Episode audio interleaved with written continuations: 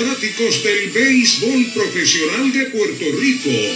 Ha comenzado Indios de Corazón con el periodista deportivo Héctor Marrero. Indios de Corazón.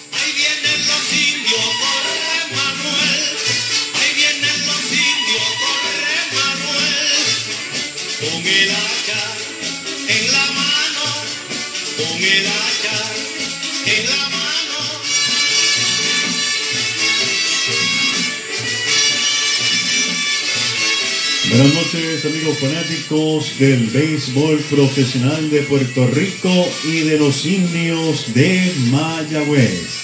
Bienvenidos a otro programa más de Indios de Corazón. Hoy estamos solamente por nuestra página de Facebook, ya que la estación WPRA 990 AM tiene unos compromisos previos, así que bienvenidos sean todos ustedes, nuestros amigos de Latinoamérica, nuestros amigos que nos escuchan también en los Estados Unidos, en Puerto Rico, en cualquier rincón del mundo donde usted esté. Gracias por permitirnos estar un lunes más compartiendo con usted toda la información relacionada a nuestros jugadores, el equipo de los indios de Mayagüez y la Liga de Béisbol Profesional de Puerto Rico.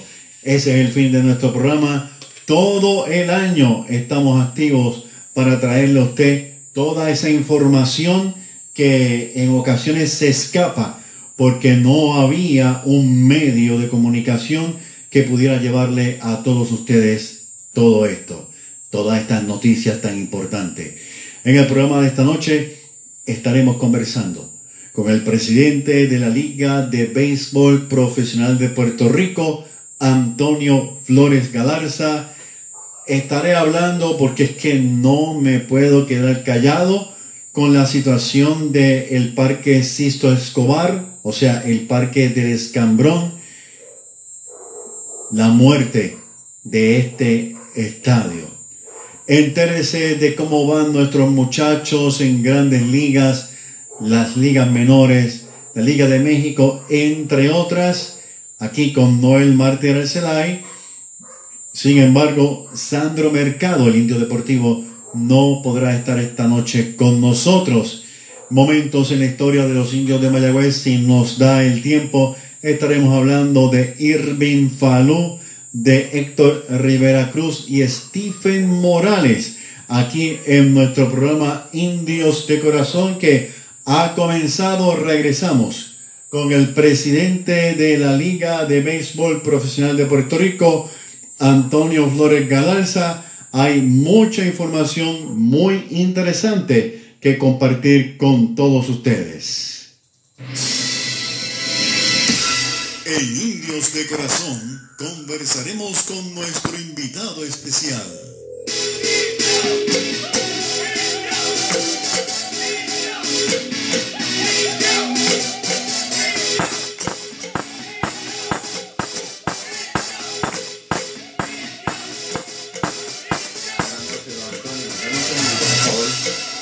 Mi nombre es Héctor Marrero y esto es Indios de Corazón. Estamos en nuestra página de Facebook por compromisos previos de nuestra estación WPRA 990 AM y tenemos en línea telefónica a Antonio Flores Galarza, presidente de la Liga de Béisbol Profesional de Puerto Rico. Buenas noches, don Antonio, y gracias por atendernos una noche más. Buenas noches, Héctor.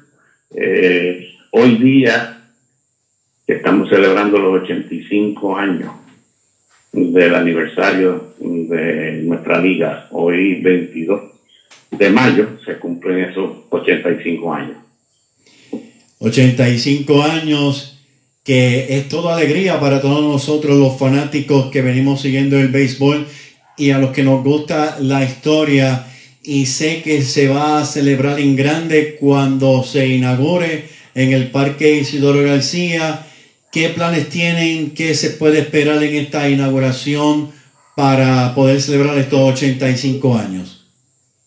como tú sabes, este, las inauguraciones de, de nuestros torneos se llevan a cabo en, en, el parque del equipo campeón, por lo tanto este año lo que nosotros eh, implantamos desde el año pasado, que es la inauguración nacional, donde ese día se, se juega un solo juego, y ese juego es donde el subcampeón, en este caso los Gigantes Carolina, visitan a los campeones de Puerto Rico, en este caso los indios de Mayagüez. Este, nosotros vamos a tener esa noche eh, la- un protocolo eh, que vamos a estar trabajando con tiempo con el, con el apoderado, el CPA José Feliciano, eh, junto al, al municipio de Mayagüez. Y como tú sabes, eh, Mayagüez siempre se ha distinguido por hacer unas inauguraciones este, muy significativas, muy bonitas, este, y este año que son campeones no va a ser la excepción.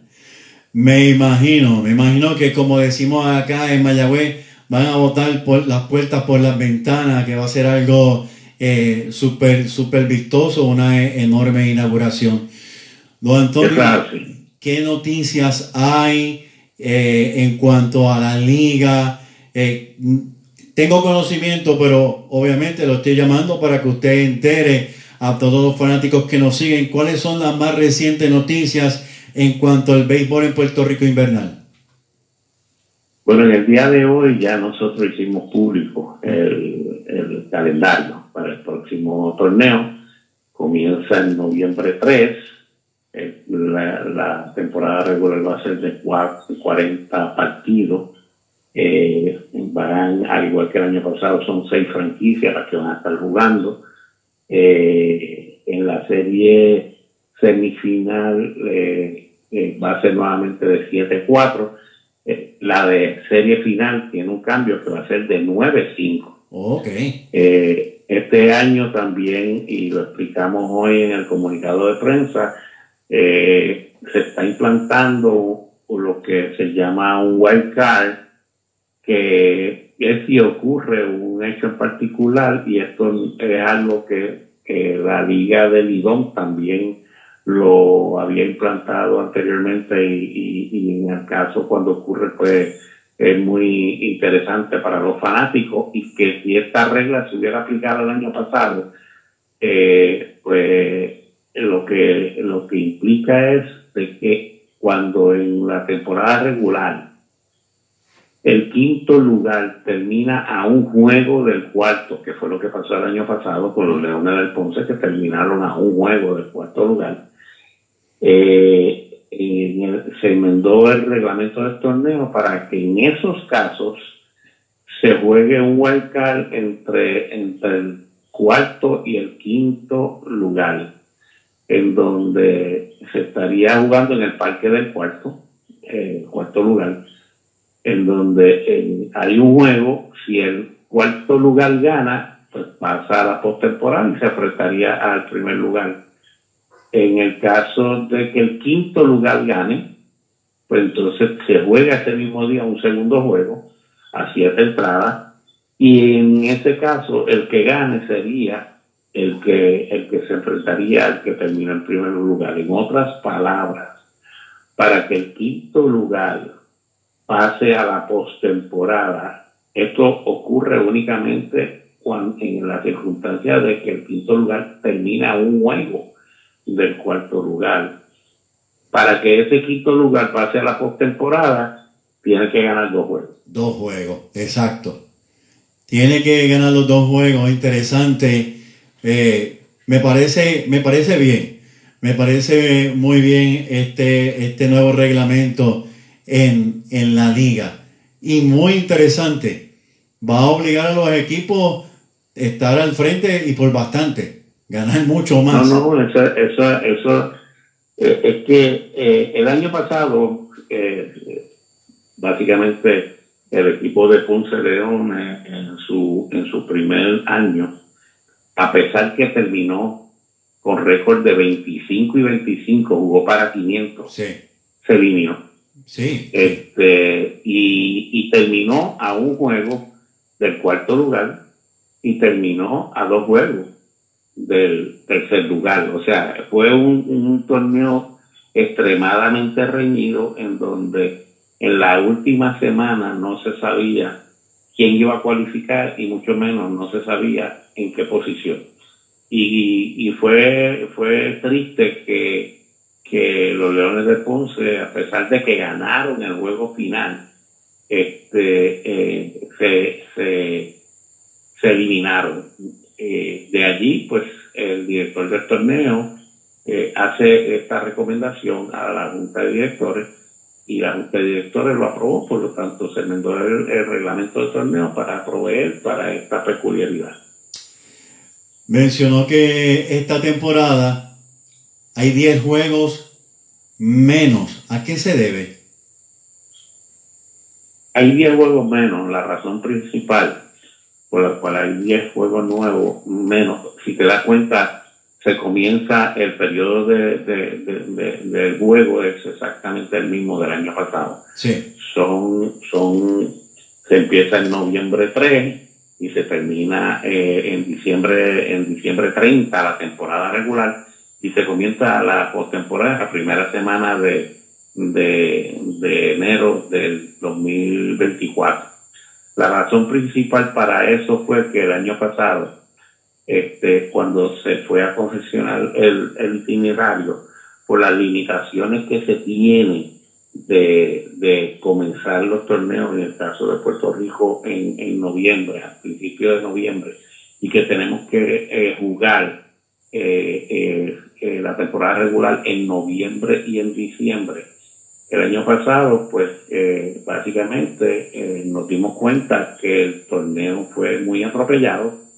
Este, no teníamos margen para, en el caso de que existieran suspensiones de reasignaciones de juego, se tuvo que jugar el juego, doble juego, y, y, y, la asociación de peloteros, pues básicamente el año pasado nos recomendó de que aunque se jugara noviembre y diciembre, que el, torneo fuera un poco más flexible, principalmente por la escasez de brazos que hay en Puerto Rico desde el punto de vista de lanzadores. Esa es una, eh, eso es una de las de, la, de, de, las cosas que tenemos que mejorar en nuestra liga, tener muchos más lanzadores disponibles en nuestro torneo regular.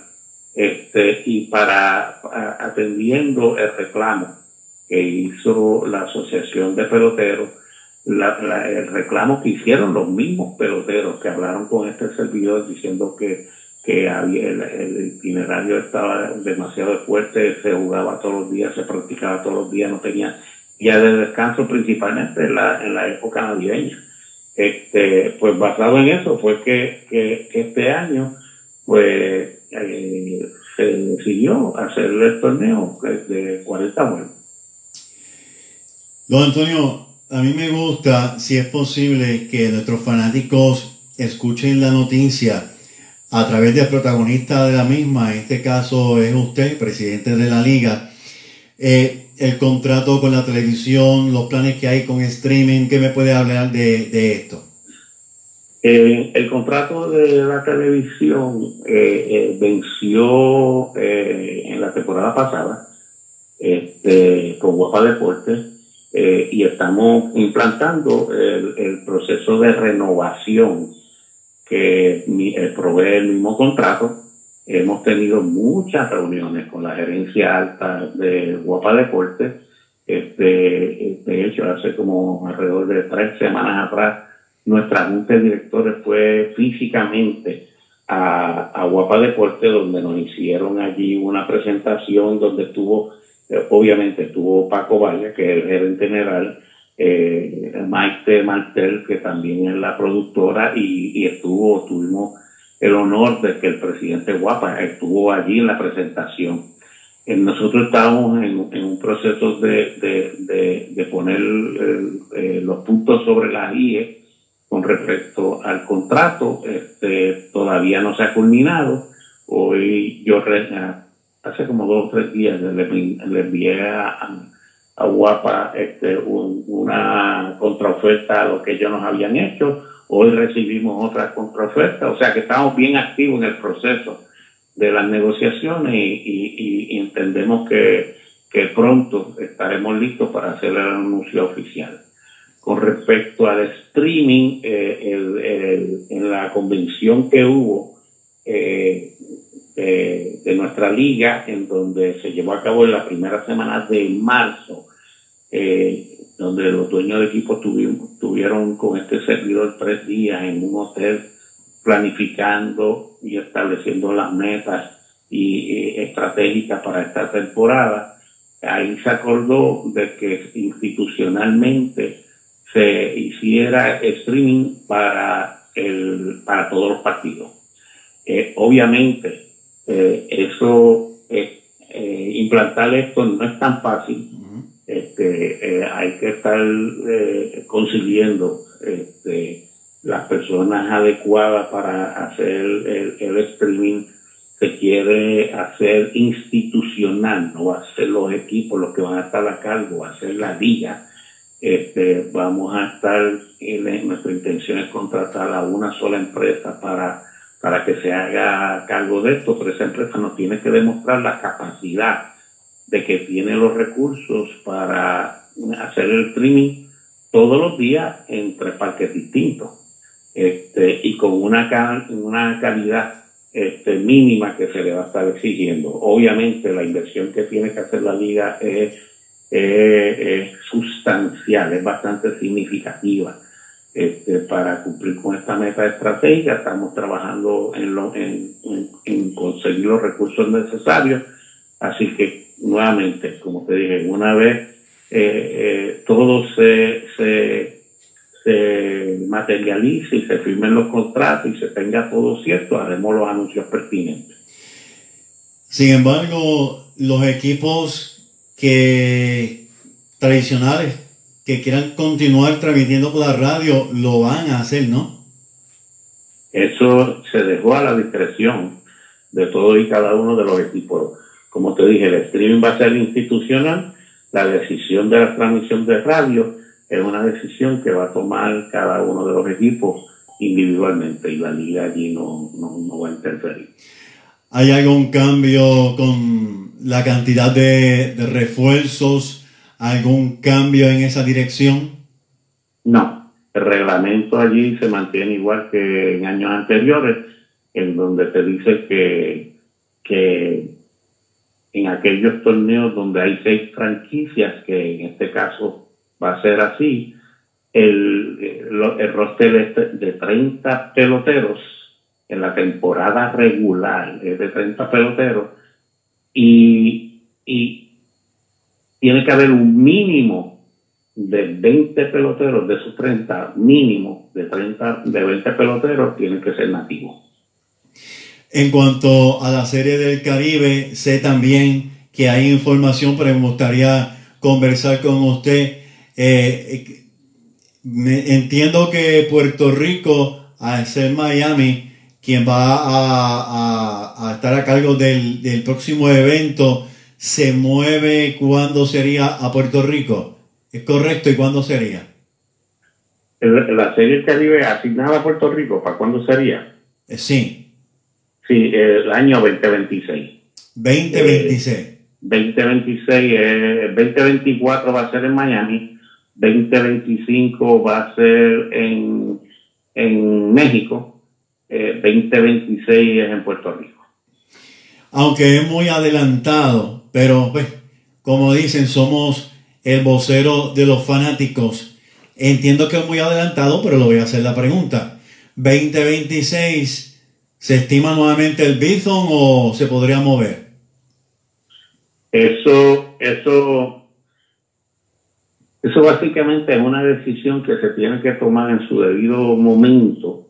Este, pero muchas veces cuando, cuando estamos hablando de la viabilidad económica de una, de un, de, una serie del Caribe, eh, uno de los ingresos eh, que financia el, costo astronómico eh, conlleva a, una serie del Caribe en estos momentos, principalmente en Puerto Rico, es la capacidad de de acomodar este, por lo menos 20 mil fanáticos. Este, y, y, y, y por eso te estoy diciendo, hay que esperar en ese momento dado. Este, eh, ahora mismo, al día de hoy, el único parque que tiene esa capacidad este, es el, el, el, el Irán Bison, pero eso no le quita que otros parques, de aquí a que llegue esa ese, ese momento dado, pues hagan sus arreglos pertinentes para que el número de asientos disponibles llegue más o menos a esa cantidad. Una última pregunta, también quizás muy adelantada, que los fanáticos no están haciendo, y si se puede decir, ¿verdad? Hago la pregunta, ¿ya se sabe a quién se va a dedicar la temporada o todavía no se puede decir?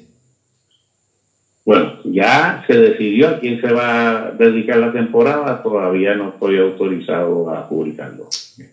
Don Antonio, ¿algo más que quiera compartir con los fanáticos que nos están escuchando? No, nuevamente, este, yo creo que el año pasado nuestra temporada terminó eh, muy exitosa y con un respaldo enorme por parte de la fanaticada que se disfrutaron al máximo, principalmente de la postemporada con una asistencia promedio en las semifinales de, de alrededor de 8.000 eh, fanáticos por juego. Y en la serie final, pues eh, el promedio fue más alto, incluyendo sobre 11.000 fanáticos en el juego decisivo, en donde los indios de Mayagüez se proclamaron campeones en, el parque de Roberto Clemente Walker en, Carolina. Eh, ese entusiasmo que se vivió en esa postemporada queremos que, que la fanaticada lo emule para, para, desde el principio de la próxima temporada. Eh, obviamente los dueños de equipo están haciendo eh, todo lo posible por llevar en adición al, al, entretenimiento que, que es el, el, béisbol, están haciendo todo lo posible porque en adición al béisbol el tu asistir al estadio sea, sea un, un, un, espectáculo, un entretenimiento. Y cada, cada, cada equipo tiene una estrategia distinta que ellos van a estar anunciando a su debido tiempo y verdaderamente espero que esta temporada sea mucho más exitosa que la del año pasado. Y así va a ser con el favor de Dios. Muchas gracias, Antonio Flores Garza, presidente de la Liga. Buenas noches. Gracias siempre por invitarme. Bye. Buenas noches, don Antonio. Bien, amigos fanáticos del béisbol profesional de Puerto Rico y de los indios de Mayagüez, ya escucharon al presidente de la liga, Antonio Flores Galanza, hablando sobre nuevos cambios, muy interesante por demás, el cambio del Card, que el equipo que llegue en la quinta posición a un juego de desventaja de la cuarta posición, se van a jugar dos partidos, tiene que ganarlos para poder lograr la cuarta posición. Entre toda la información, entiendo yo que esa es la más novedosa entre todas. Sabemos también, no le hice la pregunta, pero sabemos que ya él había contestado a través de nuestro programa Indios de Corazón que la liga este año y por el momento no va a, implantar las reglas de grandes ligas, del reloj del lanzador, eh, las bases más grandes. Eso todavía está en estudio. Por lo menos esta temporada no se va a utilizar, según nos dijo en una entrevista pasada el presidente de la liga, Antonio Flores Galarza. Vamos a regresar con Noel Martín Arcelay y vamos a hablar de lo que está pasando, lo último en nuestro béisbol y los indios de Mayagüez.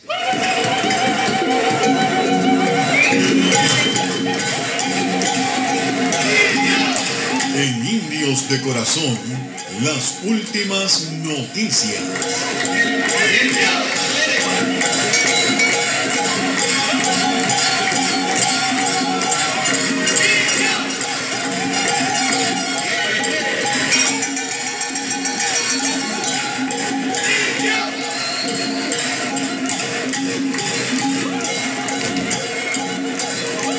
Mi nombre es Héctor Marrero y esto es Indios de Corazón. Estamos esta noche solamente a través de nuestra página de Facebook. Así que el próximo lunes sí estaremos de lleno en nuestra estación WPRA 990 AM Y tenemos en línea telefónica a nuestro gran amigo Noel Mártir Alcelay. Buenas noches, Noel.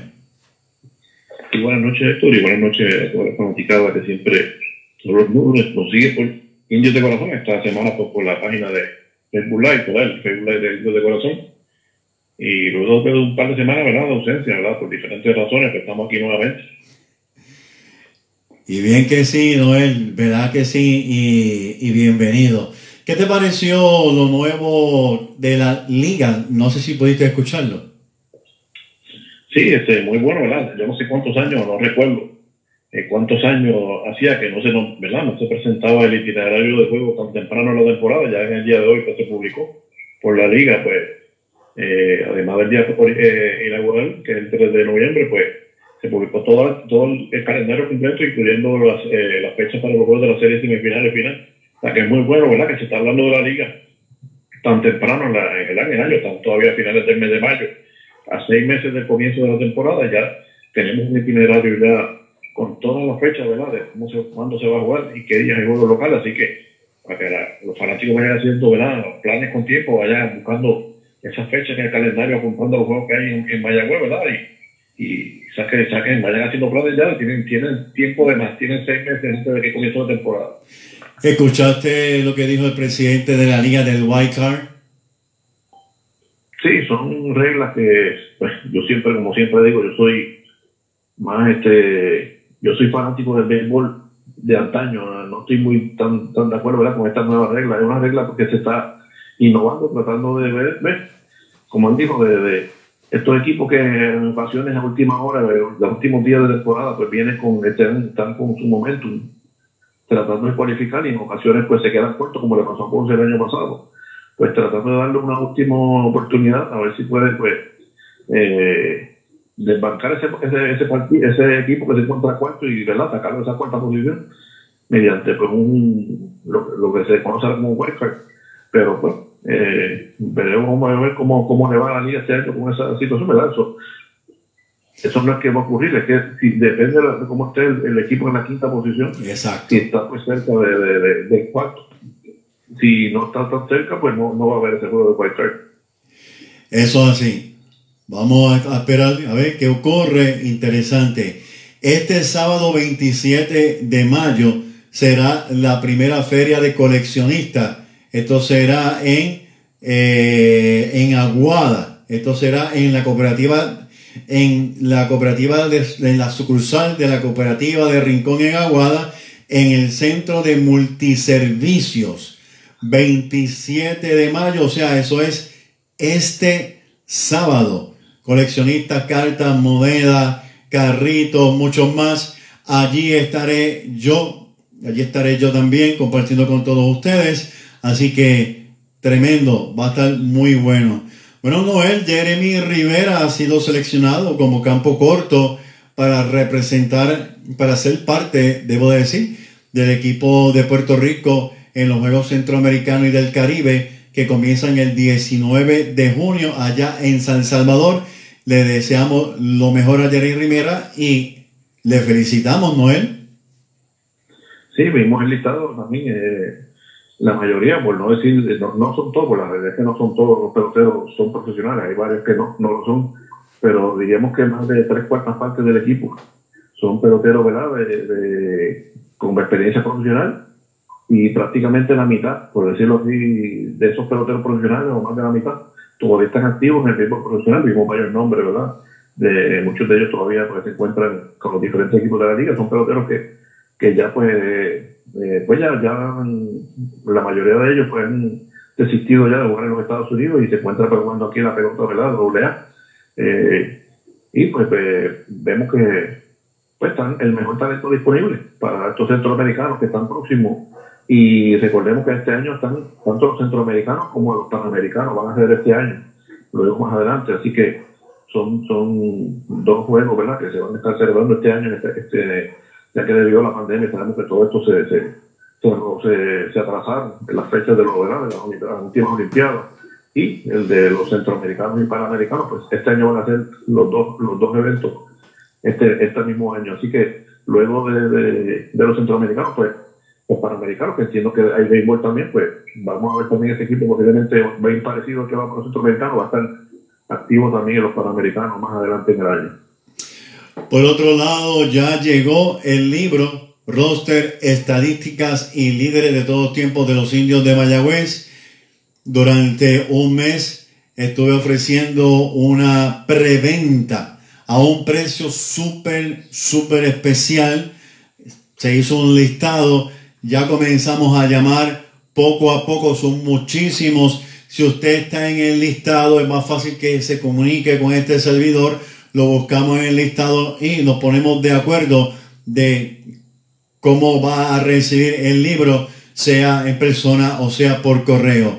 300 páginas, tiene el nombre de todos los jugadores que han participado con los indios de Mayagüez desde el 1938 hasta esta temporada pasada. Tiene todas las estadísticas por temporada desde el 38 hasta la pasada temporada. Bateo, lanzadores, impulsadas, hasta los cinco líderes, sean en la liga o con los indios de Mayagüez. Obviamente, todo es de los indios de Mayagüez, todo es de los indios de Mayagüez.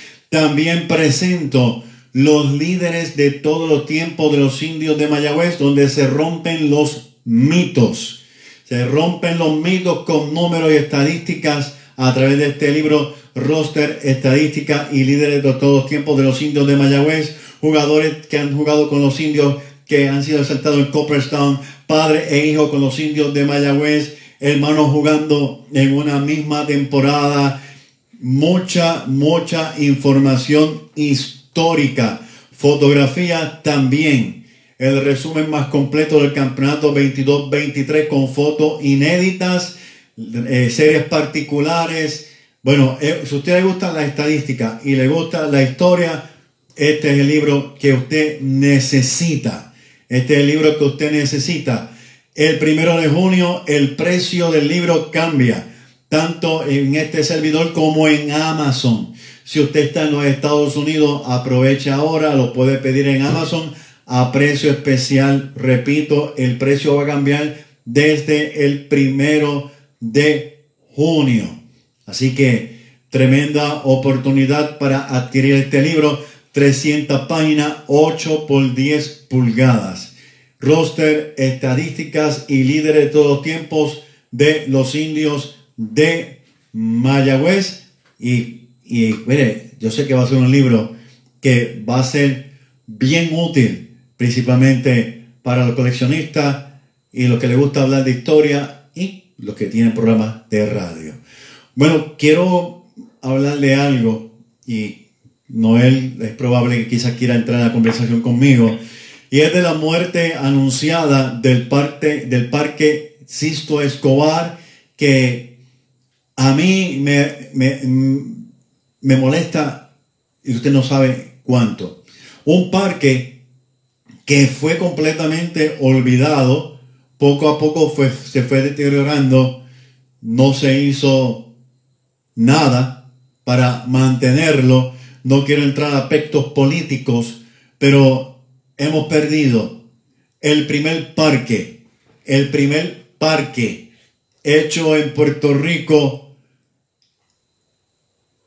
con capacidad para público, con un excelente terreno, una excelente localización, lo hemos perdido.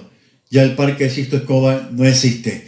Y cuando hablamos del Parque Sisto Escobar o el Parque del Escambrón, estamos obligados a hablar de Mayagüez y estamos obligados a hablar de Tony Luciano, quien junto a la empresa Exhibition Corporation ganaron la subasta para administrar el Parque del Escambrón el 3 de noviembre de 1934. Tony Luciano ya venía con mucha experiencia como promotor de béisbol, no solamente en Mayagüez, sino también en Puerta de Tierra y en otros lugares también. Por ello, pues mire, se ganaron esta subasta por la experiencia de Tony Luciano. El parque se finalizó de construir el 12 de noviembre de 1935, cuando Tony Luciano y este grupo adquirieron la administración de este parque, comenzaron a traer equipos del extranjero, de diferentes lugares del Caribe. ¿Qué sucede? Lamentablemente, aunque el parque se llenaba, el público asistía más a ver los partidos entre los equipos del extranjero que los equipos locales. Locales. Y obviamente no podías tener un año completo trayendo completamente equipos del extranjero. Sin embargo, como no hubo un respaldo tan grande a los equipos locales, pues en dos años después, Tony Luciano y este grupo pierden la subasta del Parque Escambrón y pasan a otras manos y pues continúan pues tratando de desarrollar el Parque del Escambrón. Este parque que está al lado del famoso Hotel Normandy. Normandy acogió a muchos, muchos que se hospedaron allí, que venían a jugar y ver los juegos en el Parque del Escambrón. Es lamentable, se muere, se muere una estructura, pero no se va a morir la historia, porque la historia del Escambrón comenzó con Tony Luciano de Mayagüez. En mi primer libro, a buscarlo, rapidito. En mi primer libro, Historia de, del béisbol en Mayagüez. Hablo de esto y mucho más, obviamente, de cómo se desarrolló el béisbol en Mayagüez y la importancia de Tony Luciano en el Escambrón y en Mayagüez. Así que es triste por demás que se haya perdido un parque tan importante. Cuando Tony Luciano perdió la subasta del Escambrón, se movió a promocionar el béisbol en la Liga del Castillo en Ponce. ¿Qué te parece, Noel, esta pérdida del Escambrón? Eh, pues, es lamentable, ¿verdad? Un parque histórico, como lo son el, el parque Charles, Terry de Ponce, como es el- la Liga de París de Mayagüez, fueron los, los- los pilares, ¿verdad?, de nuestra liga. Sí. Esos primeros años en la liga, ahí fue que jugó, se jugó béisbol, como tú indicas también, donde vinieron grandes equipos del exterior. Eh, inclusive equipos de grandes ligas llegaron a jugar en Puerto Rico, juegos de exhibición ahí en el, parque de, ¿verdad?, de- en, el, en el antiguo Sixto Escobar. O sea, que es un parque histórico. Eh, y lamentablemente pues que eh, lo que se está diciendo pues puede terminar verdad Pues, desapareciendo pues sería triste verdad para la historia del béisbol ya que ahí se jugaron muchísimos juegos de béisbol muy importantes tanto de la liga como de, de- Exacto. de- ¿verdad? de otros Ujú. de otros este, verdad Eh, eh, en los comienzos de- del béisbol y de, inclusive como dije anteriormente de equipos de grandes ligas que vinieron a jugar a, a Puerto Rico Ujú. y, y fue en el parque, en ese, en, precisamente en ese mismo parque. O sea, pues, eh, muy triste, ¿verdad? Por, por- si se toma finalmente esa decisión, yo entiendo que eh, finalmente el municipio de San Juan posiblemente, eh, por lo menos intenta que sea, pues, eh, preservar la fachada del parque, ¿verdad? No, no es la fachada quizá original de- del parque de, de comienzo de, los años 30, pero por lo menos pues mantener eh, este, quizás parte de la fachada como, como monumento, como a, toda la historia que hubo ahí de, que se vivió en ese parque, en- en ese, en los comienzos de nuestro béisbol profesional. Ese parque eh, está inservible. eh, lo- lo- los bleachers, los, lo que nosotros llamamos bleachers, los asientos, como usted quiera decirle, todo eso está inservible. Este, el centro de la entrada, para que usted tenga una idea, ahí vive una persona. En la entrada del parque, arriba, vive una persona. Hace años, de años, de años. Y lo más curioso es que todavía están los letreros que es el Museo del Béisbol. Eso es lo más triste. Todavía allí están los letreros que es un museo. Eso no es un museo. Y me imagino que las cosas que estaban en ese museo están guardadas porque ahí vive una persona. No sé quién es. Lo único que puedo decirle es que le gusta la bachata. Porque yo fui. Sin embargo, la estructura del parque, eh, eso hay que demolerlo ya, es peligroso. Quizás el centro de la entrada, como dije, quizás la conserven si es que se puede salvar, pero es, es- triste por demás. Eh, Este, ese terreno, pues, una pista muy mala, malísima. Eh, juegan soccer en un terreno malísimo y sabemos que eso ahí, pues, quieren convertirlo en estacionamiento y definitivamente pues ya el parque no, no, no, no, no da más. Así que... No, en, en, cuanto a, por aquí buscando información, ¿verdad? De lo que tiene que... Eh, hubo dos años, en 1935 y 36, el equipo de los Rocks de Cincinnati hizo su spring training, o sea, su liga de, de, ¿verdad? de pretemporada aquí en Puerto Rico, en el, en el Sitio Escobar, o sea, que estuvieron dos años eh, utilizando el estadio. Eh, también pues el equipo Miami Marlins, que recordemos que eh, fue un equipo de ligas menores también que jugó en Puerto Rico, en el 1961 también utilizó el Sitio Escobar como, como estadio principal, ¿verdad? Ese, ese equipo, recordemos, ¿verdad? Y nos dijo pues, en, nuestro programa el fenecido este amigo Eddie Olivares, que fue parte de ese equipo, que, que fue transferido a mitad de temporada, o apenas jugaron un poco más de un mes, y fue transferido hasta Charleston, porque pues, eh, la, la, asistencia en ese entonces no fue muy no fue la mejor y los costos de estar transportando a los peloteros a Puerto Rico pues, pero que eso, eso parte fue de la historia de nuestro equipo también, que ese equipo de ligas menores, la primera que jugó ligas menores fue ese equipo de, de que fue, se transfirió a, a, Puerto Rico en 1961. Y los cangrejeros de Santurce, que fue su parque por tantos años, sí. hasta que se movieron ¿Mm? al Irán Bison en 1962. O sea que prácticamente los casi 30 años estuvieron ahí los, los cangrejeros utilizando el, el, el, el sitio Escobar como su parque local. Además se jugó, se jugó, se jugó por muchos años también, como tú indicaste, el, el soccer. Eh, eh, y eh, inclusive torneos este, internacionales de soccer se llegaron sí. a ver en este estadio también en los años 70. Eh, y en el 79, muchos eventos también de, de los Panamericanos del 79 también se, se vieron en ese estadio. Sé que es mucha historia la que pasó por ese, por ese estadio, ¿verdad? De, de Escobar. Eh, y lamentablemente los, los, últimos eventos que se que se que se, se que, que sí. figuran aquí por lo menos en la historia del estadio en, en el año 2000 eh, se jugó también eh, una copa de fútbol o de soccer y eh, lo, lamentablemente en el, en el, luego del 2011 pues, que no no se ha mantenido pues en, la, en mejor condición ¿verdad? Del, del estadio y luego en 2011 para acá, pues lamentablemente pues, el estadio puede ha deteriorado y te encuentran las condiciones eh, que, que también has indicado, ¿verdad? Eh, lamentables condiciones del, que ya el estadio inclusive hasta, hasta parte, parte del estadio pues colapsó en los pasados días. Eh, aquí lo que pasó fue que con la construcción del Bison se olvidaron del parque y pues un parque de pelota utilizándose para soccer Ok, quizás algunos de ustedes digan, ah, pero eso no es nada, porque en Grandes Ligas hay parques que se han utilizado para fútbol y se han jugado para, se han usado para soccer, pero de verdad este, estamos en Puerto Rico. Y no sé, pero anyway, triste, triste por demás lo que ha pasado con el Irán Bison. Antes de hablar sobre los jugadores de, de Grandes Ligas, Noel Rey Palacio comentó en nuestro programa Indios de Corazón la semana pasada no, porque no pudimos estar aquí por razones ajenas a mi voluntad. El anterior comentó de que eh, sus sobrinos habían quedado maravillados con el béisbol en Puerto Rico y yo quisiera que lo escucháramos sobre lo que dijo Rey Palacios y la posibilidad de que estos regresen a Puerto Rico. Vamos a escucharlo aquí en Indios de Corazón. ¿Tiene algún conocimiento?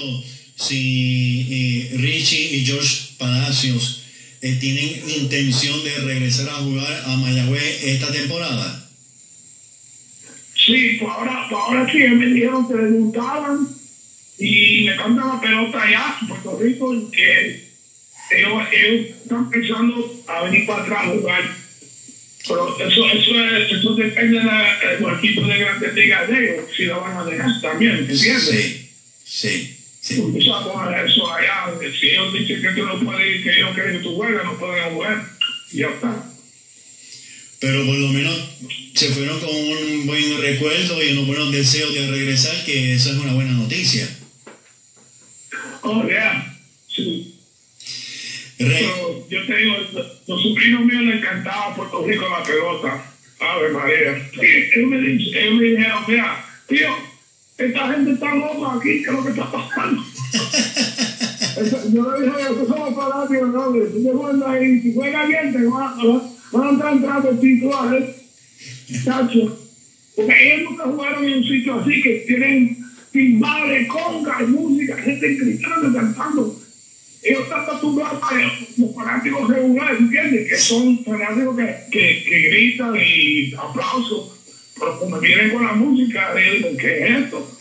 Sí, Eh, eh, eso que estás diciendo eh, es algo que yo comenté de lo que ocurrió en el Clásico Mundial de Béisbol.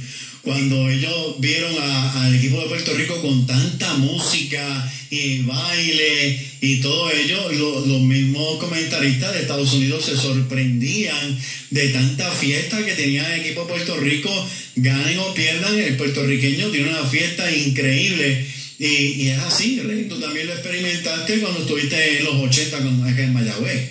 Eso es bien tremendo fiesta cuando para allá. Eh, ese es el sabor puertorriqueño siempre. Y es así, eh, Noel, eh, no es lo mismo ver los juegos por televisión que estar en el parque donde se experimenta tanta alegría, tanta música, tanto baile eh, y el ambiente en el parque Isidoro García es único por demás. Así pues que definitivamente es mejor estar en el parque, ¿verdad Noel?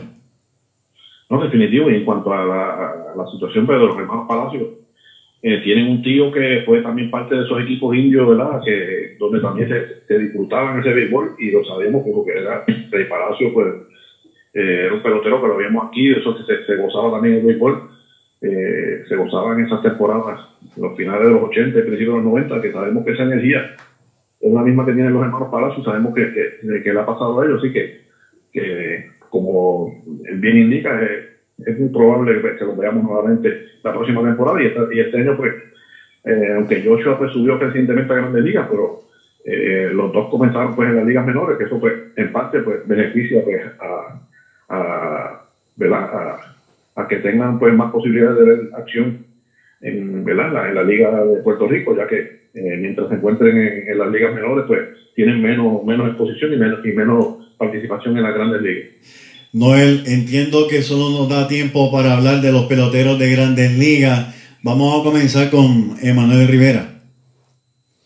Eh, bueno, en cuanto al caso de Mayagüezano, eh, Emanuel Rivera, pues sigue luciendo bien, aunque no está jugando todos los días. Eh, recientemente estuve mirando que lo están trayendo como bateador emergente, pero mantiene un buen promedio de 3.21 hasta el día de ayer, 18 partidos donde ha participado, 53 turnos, 9 carreras anotadas, 17 indiscutibles, entre sus batazos 4 dobles y un cuadrangular, 7 carreras remolcadas, 3.21.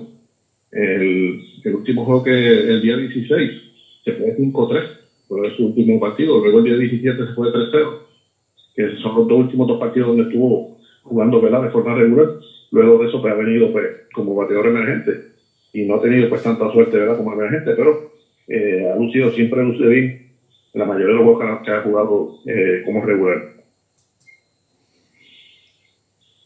Tenemos por aquí también, en el caso de Henry Ramos, Henry Ramos, pues 2.42 su promedio en 18 partidos. La situación con Henry Ramos esta pasada semana, este pasado fin de semana, fue colocado en la lista de inactivos por lesión, eh, aparentemente una lesión en, en, en- en uno de, de sus muslos. Wow. Eh, pues, fue colocado pues, por 15 días. Eh, así que Henry Ramos, tenemos pendiente ¿verdad? la comisión de Henry Ramos cuando esté por regresar entonces nuevamente al, al gran ¿verdad? Luego de que se le dio esa oportunidad. Su último partido pues, fue el 19 de mayo, eh, luego pues, fue colocado eh, en la lista de inactivos. Fue el 19 de mayo eh, contra los Yankees de, de- de Nueva York. Este, y precisamente tuvo dos turnos y lo que hizo fue que recibió dos bases por bola. Este, Henry Ramos en ese, en ese partido. Este, esperamos que se recupere pronto Henry Ramos. Eddie Rosario, Eddie Rosario eh, ha tenido sus altas y sus bajas. ¿Cómo entiendes tú que le va a Eddie Rosario su último juego? Este fue precisamente eh, ayer. Y su, último partido, ¿verdad? Donde lució fue el día 17, batió de cuadrangular, con dos eh, remolcadas. En 39 partidos, 133 turnos, eh, tiene 14 carreras anotadas, 32 indiscutibles. Entre sus batazos, 7 siete dobles, un triple y cuatro cuadrangulares, 14 remolcadas para Eddie Rosario, eh, con el equipo de, de, Atlanta, que sigue pues haciendo el trabajo. Eh, tengo por aquí la, un caso curioso, ¿verdad? El Ríos, la situación de Edwin Ríos. El pasado 5 de mayo fue bajado a las ligas menores, Wow. eh, donde, donde tuvo pues actuación en 7 partidos, en 21 turnos, eh, conectó 4 indiscutibles, dos dobles y un cuadrangular, y una carrera remolcada, 191 su promedio, que no fue, no fue el mejor. Sin embargo, esta semana pues nuevamente fue subido a, a grandes ligas, el día 20. Bueno, eh, apenas ha tenido un turno, o sea que volvió nuevamente pues a lo que estaba antes de que lo, de que lo bajaran, que a venir del barco y, y bien escaso ¿verdad? su participación para Edwin Ríos. Así que estaremos pendientes a ver qué pasa con, con él y la intención del equipo de los Cubs de Chicago si es mantenerlo pues como un jugador pues, para suplente en el banco, ¿verdad? Con bien poca participación o regresar a las menores para jugar eh, a diario. En el caso de Machete Maldonado, eh, ayer se fue de 3-2 con un doble y ha mejorado su promedio. 34 partidos, 105 turnos al bate, eh, donde tiene 21 indiscutibles entre su patazo, 4 dobles y 2 cuadrangulares. Y su promedio subió a 200 con este juego de ayer de 3-2. Así que eh, por lo menos ya llegó a los 200, esperamos que se mantenga eh, sobre 200. El, el, dieci, el 19 de mayo conectó hit. El 20 de mayo conectó hit. Y el 21 de mayo conectó de hit también. Y esta vez fueron dos, dos hits que conectó Machete Maldonado, como tú bien dices, de 186 que estaba su promedio de bateo, ha aumentado a, a 200 en el gran Machete. Así que Dios quiera y, y Machete comience a producir mucho más con el bate. Este, sabemos, sabemos de su guante, de eso no se discute ni, ni pero este, también conocemos que es tímido con el bate. Esperamos de que siga, siga así, siga progresando Machete con el madero. Y en el caso de Joshua Palacio, ¿verdad? No hermano Palacio con el equipo de los Piratas de Pittsburgh. Eh, no había conectado indiscutible hasta el pasado viernes. Y pasado viernes, ¿qué pasó? Se volvió loco batiendo de 4-3 con tres carreras remolcadas en una derrota, ¿verdad? Los Piratas contra el equipo de Arizona 13 por 3. Y el día sábado, el día siguiente, se fue a 2-1. Y con esos indiscutibles, esos cuatro indiscutibles, pues, eh, tiene ahora su promedio, ¿verdad? Ya que estaba en cero. Ahora tiene 2.67 de promedio en 7 partidos, 15 turnos, 4 indiscutibles, 3 remolcadas y una carrera anotada. Así que Joshua Palacio, por lo menos, punto viernes y sábado, pues, eh, bateando bien.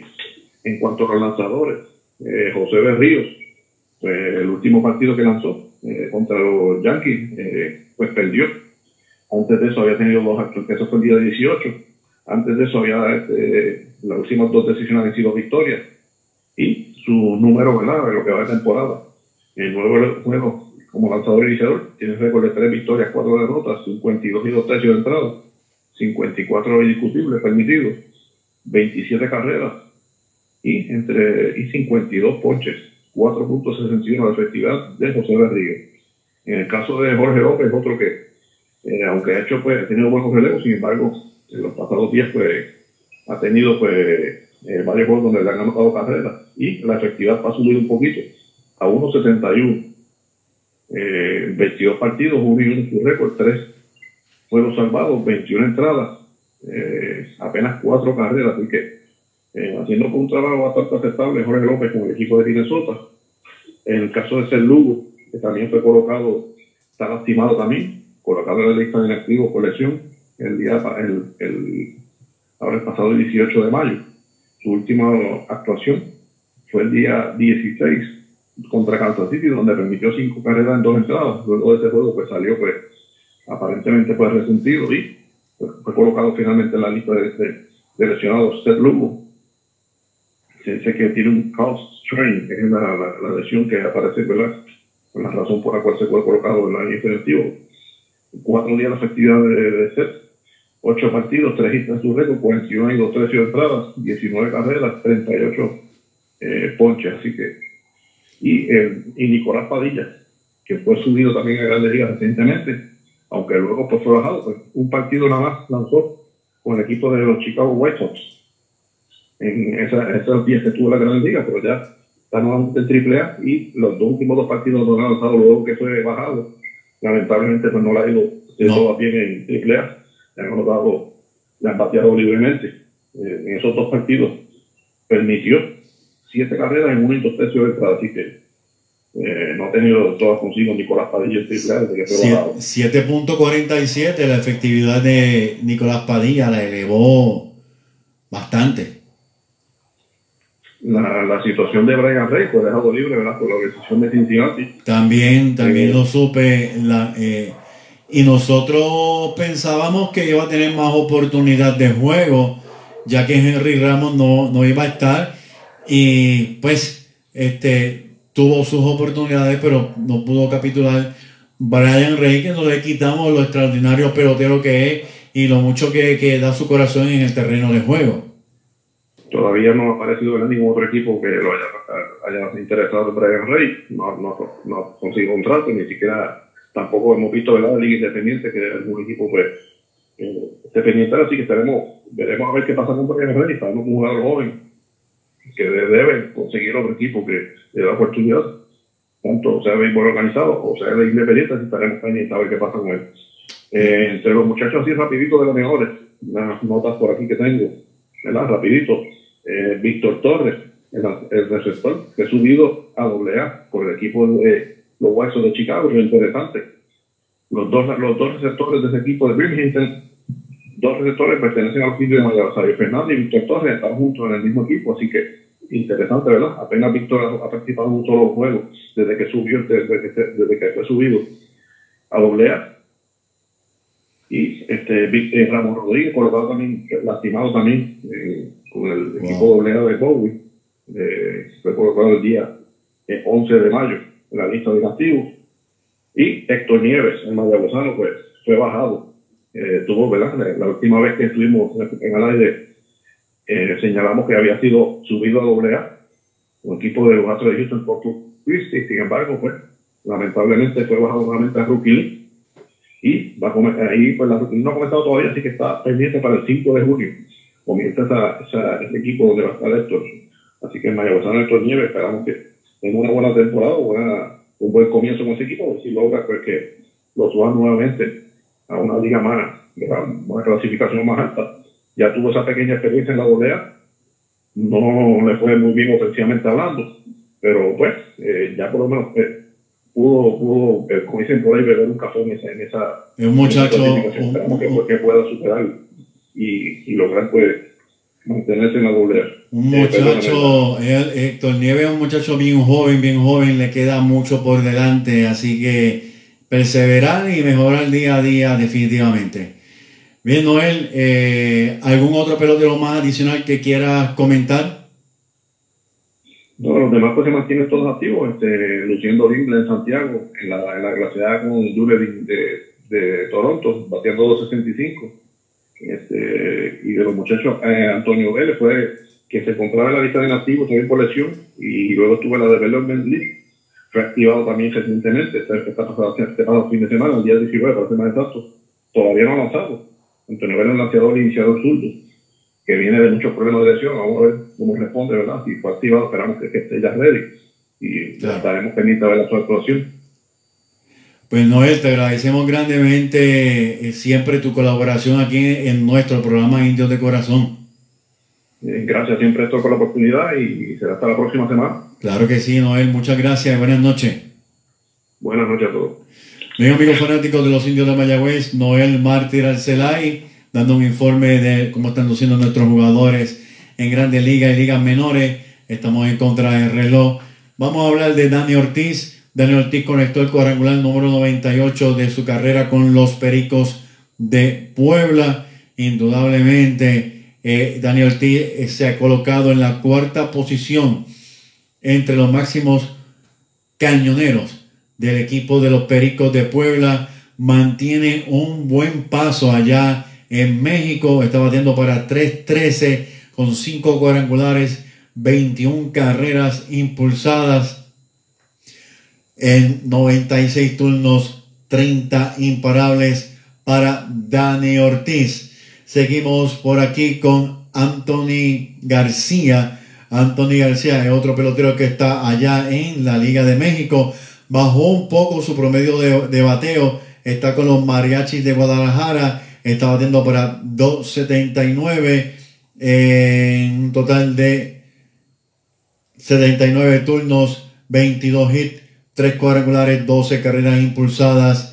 Eh, Anthony García, Braden Webb, que también está allá en la Liga de México con Unión de Laguna. Braden Webb, pues mire, Braden Webb ha tenido una mejoría, tres victorias, una derrota para Braden Webb, ha lanzado en 35 entradas, aunque su efectividad es bastante alta, 4.89. El hombre que tiene una piedra por lanzamiento, pues tiene 36 jugadores abanicados.